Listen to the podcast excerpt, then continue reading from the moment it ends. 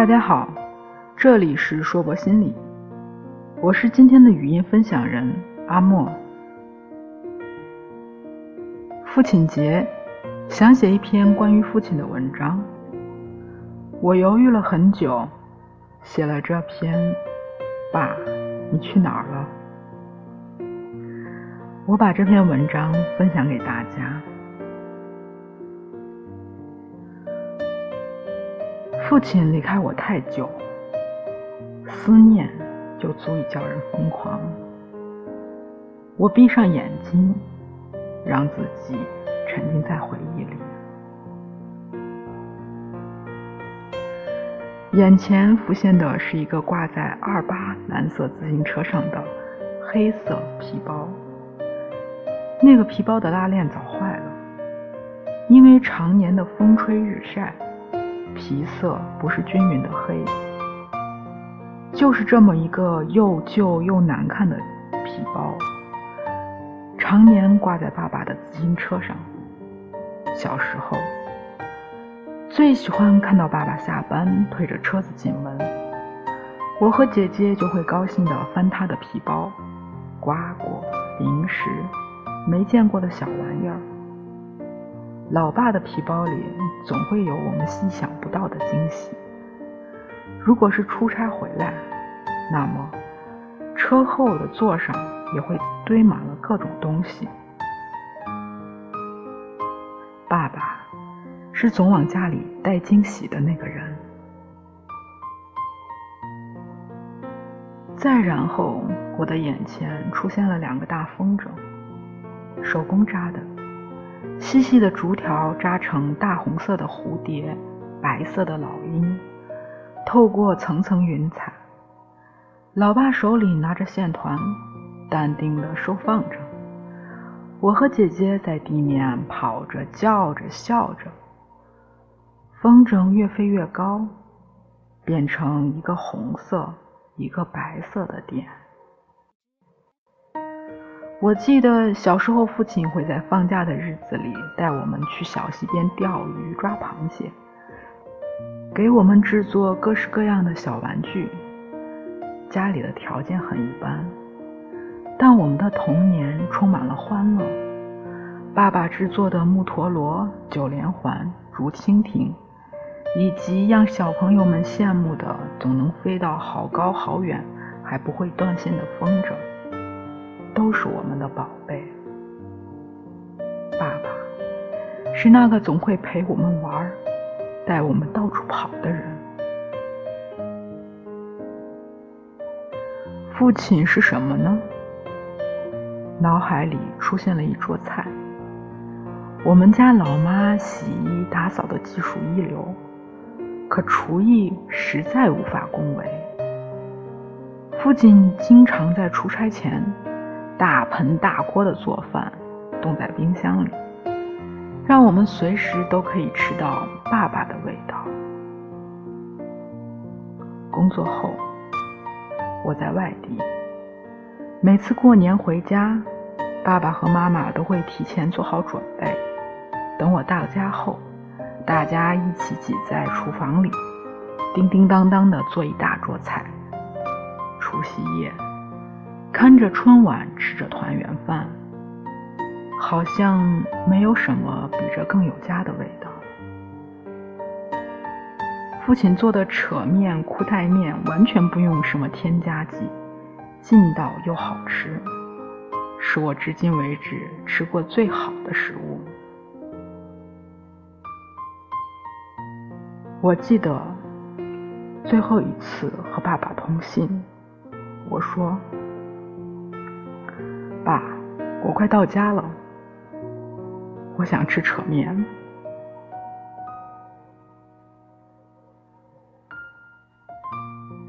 那之后，我再也没有吃过扯面。子欲养而亲不待，是一种无法言语的痛。很多人，很多事，在身边时我们习以为常。失去了，才觉得珍贵。曾一度，我过得浑浑噩噩，仿佛一夜之间从小孩变成了大人。我要面对各种问题，生活上、工作上，要安慰失去挚爱的妈妈，要体谅辛苦为父亲生前身后事四处奔波的姐姐，要接受别人同情的目光。仿佛失去了父亲，你就失去了一切。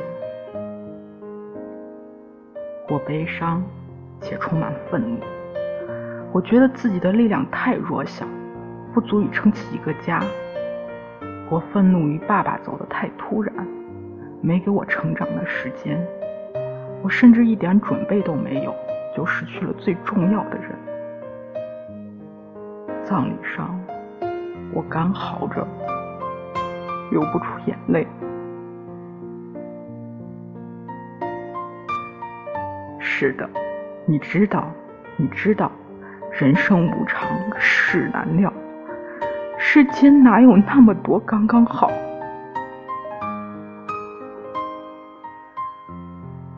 你懂所有的道理，却控制不住自己的心。某天，我在家里做饭，我用的菜刀很大。从小，父亲就不禁止我们进厨房，还乐得手把手教我们做饭。当年手太小。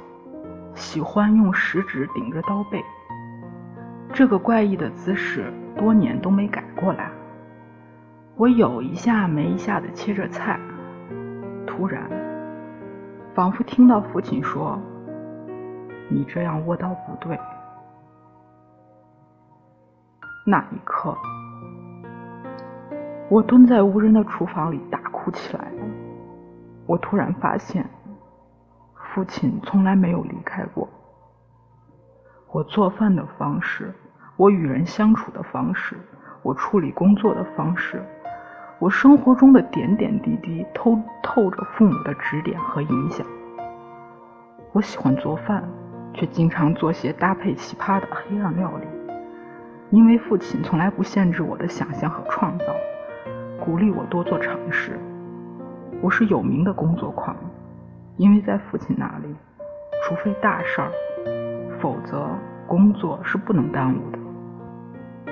我喜欢看些哲学、佛学的书籍，看不懂也乐此不疲。因为我看的第一本经书，就是在爸爸的书柜里找到的。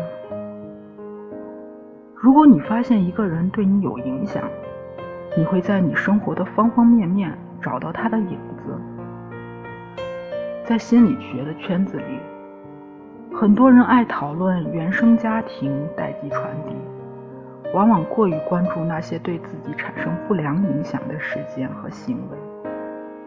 作为一个女儿，我只想说，感谢父母的陪伴和养育，传承那些优秀的品质，改变那些不好的影响，让自己和下一代生活得更加和谐。也许就是一个家庭最好的传承。